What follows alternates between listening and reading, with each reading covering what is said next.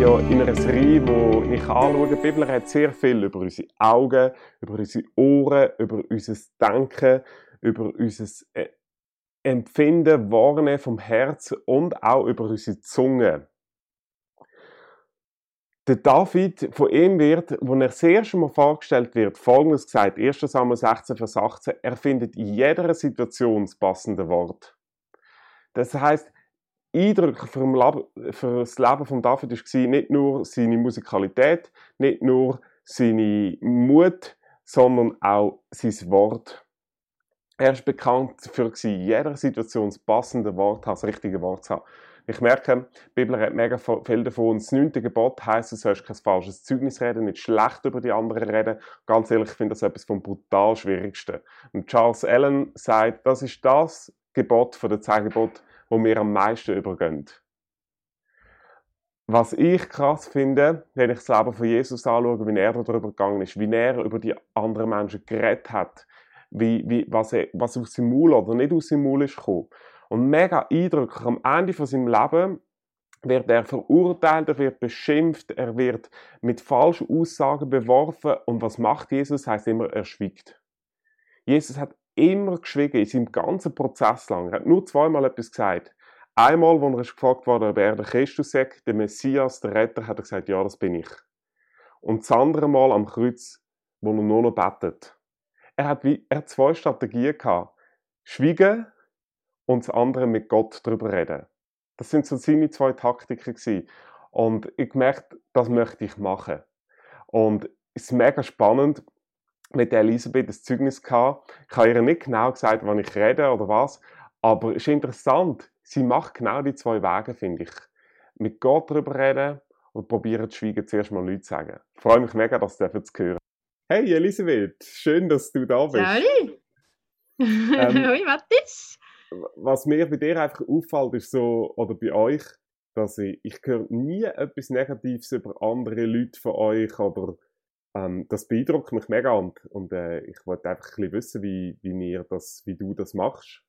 Ja, das ist schon ein, bisschen ein äh, schwieriger Punkt. Also ich kann eigentlich immer, wenn ich mich mal zurückerinnere, ein bisschen mit dem auch zu kämpfen gehabt. Häufig hat man am Familientisch irgendjemand vielleicht auch durchgehechelt oder geredet und nachher, wenn ich dann müssen sagen oder denken für mich, oh nein, das ist nicht gut gewesen oder auch sagen, das ist nicht gut gewesen, und ähm, hier und da kommt ja das auch immer wieder in einer Predigt vor und äh, das Thema, mhm. äh, wie man übereinander redet und so. Und dann habe ich mir immer vorgenommen, mir mega Mühe gegeben und habe gemerkt, das äh, gehe ich immer wieder rein. Also das, das gelingt mir nicht. Und habe dann so probiert, ich habe das auch äh, einmal gelesen in einem so Ehebuch äh, so Beratungsbuch oder was, Ratgeber, ähm, dass man das soll mit Gott ähm, über die Person reden oder über den Partner reden. da habe ich gedacht, und mir hat das mega geholfen, ähm, wenn ich es mal so zwischendurch, wenn wir es schwierig haben, mit Gott darüber zu reden mhm. und nicht mit anderen Leuten jetzt. Also so ein bisschen, ja. Und dann ähm, habe ich das auch angefangen, wenn ich mit jemandem Mühe hatte oder ein Problem hatte dass ich das ähm, äh, Gott angelegt habe und gesagt habe, oder ihm gesagt, du, ja, du hast die Person gern, so wie du mich auch gern hast. Sie ist angenommen bei dir, ich bin angenommen. Und ähm, zeig du mir, ja, wie ich mich, wie ich da besser zu Schlag komme. Und das hat mir auch fest geholfen. Okay. Also das ist so ein Punkt gewesen, wo ich einfach dann ähm, ja, geübt habe auch, ja. ja. Genau. Und dann, äh, also, hast du nie das Bedürfnis, wo jetzt, doch, jetzt möchte ich eigentlich da äh, mal sagen, was klar ist, oder dass das ungerecht ist oder dass ich das völlig daneben finde? Also, ich habe gemerkt, so spontan kann ich das wie nicht. Also dann, eben, tue ich zuerst darüber, also darüber nachdenken und das ähm, Gott anlegen. Und dann hat es auch schon gegeben, dass ich dann bei jemandem, wo ich so das Vertrauen hatte, der gläubig ist, ähm, das zuerst angelegt habe und gefragt habe, wie soll ich mich verhalten. Mhm.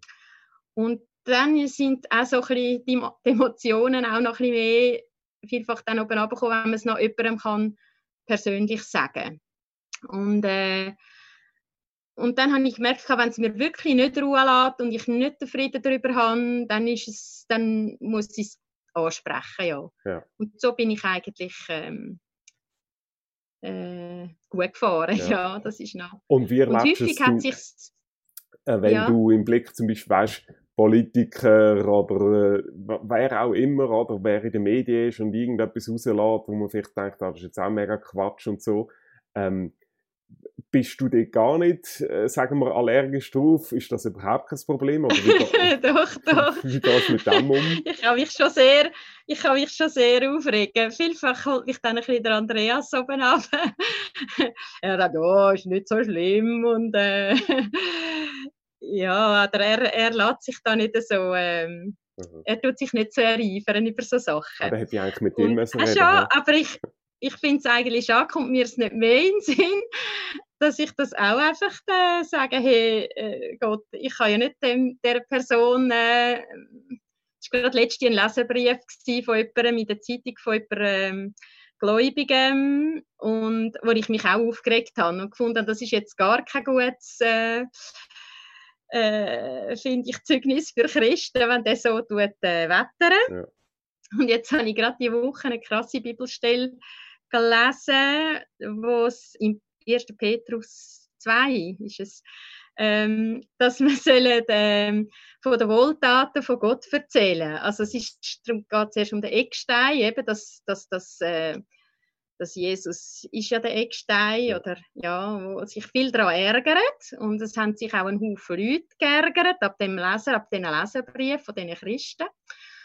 Und ja, und dann wie als Antwort darauf, wo mich auch betroffen gemacht hat oder wo ich gefunden habe, ja, das ist so gut, äh, wir, sollen, ähm, wir sollen die Wohltaten von Gott verkünden, von ja. ihm, der uns als Licht geführt hat, so hat es geheißen, der Vers. Und das hat, habe ich so krass gefunden. Ich gefunden, ja, anstatt mich ärgern, wäre es jetzt doch viel gescheiter, ich würde, ja, cool. ähm, das Positive. Cool. Und äh, genau. Das, das kann ist, ich immer wieder üben. Das ist ein mega cooles Schlusswort. Danke vielmals. Danke vielmals für den Einblick und äh, einen schönen Tag noch dir. Danke, dir auch. Tschüss. Merci. Ciao, Matthias. Tschüss. Ich möchte auf die zwei Sachen nochmal eingehen. Schweigen und mit Gott darüber reden. Das erste Schweigen. Wenn ich schaue in der Bibel, das ist eine Eigenschaft von Gott.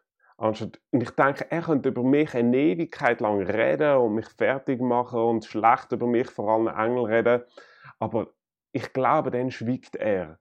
Und wie ich das mega schön finde im Leben von Noah, er ist ein Gottesmann, ein mega Prediger. Am Ende von seinem Leben ist er besoffen, liegt nackt um und er vergeht sich mega. das ist das Ende vom Leben von Noah. Und der Noah wird nochmal im Neuen Testament viel, viel später am Ende der Bibel aufgenommen, in Hebräer 11, und wird dort als Glaubensheld dargestellt. Und interessant, dort lese ich nichts vom Ende von seinem Leben, nichts über seine Trunkenheit, nichts über seine Vergehen, gar nichts. Wieso? Weil Gott scheinbar erst das vergessen hat. Er redet nicht drüber. Und das finde ich fantastisch. Ähm, und, und hilft mir selber auch, das zu lernen zu schweigen. Die zweite Strategie ist, ich nenne das mit dem Manfred Engeli einen Verdauungsprozess. Manchmal müssen wir Sachen verdauen. Und wie machen wir das? Ich, ich brauche immer so ein Dreieck für das. Und zwar, wenn wir wie sehen, einerseits verbindet uns zu, zu unserem Gegenüber immer der Weg unterdurch. Das heißt, da bin ich direkt gegenüber, oder? Und da ist meine Strategie einfach schweigen. Aber, aber ich merke, dass es rumort in mir, oder? Und dann gibt es noch den Weg oben durch. Der ist über Gott. Der Manfred Engel sagt, der Weg oben durch. Das ist das, was uns auch zum Nächsten verbindet. Aber das ist wie ein Verdauungsprozess. Das ist unsere Kläranlage. Und dort das mal rauslassen. Ähm, schlussendlich aber gibt es noch einen dritten Weg, den die Bibel uns zeigt. Nämlich, wie reden wir positiv über andere. Die Zunge hat so eine Kraft, Ermutigung hat so eine Kraft. Ich möchte aufhören mit einer kleinen Geschichte. Der Robert war ein äh, Bub aus Iowa, oder Bundesstaat Iowa in den USA, ist aufgewachsen, hat einen Onkel gehabt, der war in China, hat er nicht gesehen seit der Geburt. Und als er ein bisschen älter ist, ist der Onkel endlich mal heimgekommen. Und der Robert ist rausgesprungen, dem Onkel entgegen, ihm mit den Armen. Der Onkel hat ihn aufgelöpft und angeschaut und gesagt, Robert, ich habe schon so viel gehört über dich. Und dann hat der Onkel wie einen Eindruck gehabt. Das erste Mal, als er ihn sieht, sagt er, Robert, du wirst mal ein großer Prediger werden. Die meisten von uns kennen Robert Schuller, einer der bekanntesten Prediger heute. Und das ist der Robert. Und was für ihn ausgelöst hat, die Ermutigung. Ermutigung hat so einen Impact. Es gibt einen Vers, Sprüch 12, Vers 25, was heißt, ein Wort von der Ermutigung ist wie ein Wunder. Und äh, wie wäre es, wenn wir die, Wund die Wunder doch mal diese Woche leben? Probieren einfach ein Wort von der Ermutigung haben. Andere ermutigen, ein Brief schreiben, ermutigen. Das, ich, es löst so brutal viel aus. Ich habe das selber erlebt, ich habe ein Brief geschrieben letzte Woche. Ich habe gefunden, ich wollte in der Nachbarschaft jemandem wirklich auch Dank sagen, weil es ist einfach so cool. Ich habe das Brief natürlich zurückbekommen und das hat meinen Tag gerettet. So gut, was es auslöst, nicht nur das zu geben, sondern dann auch wieder zu bekommen, die Reaktion.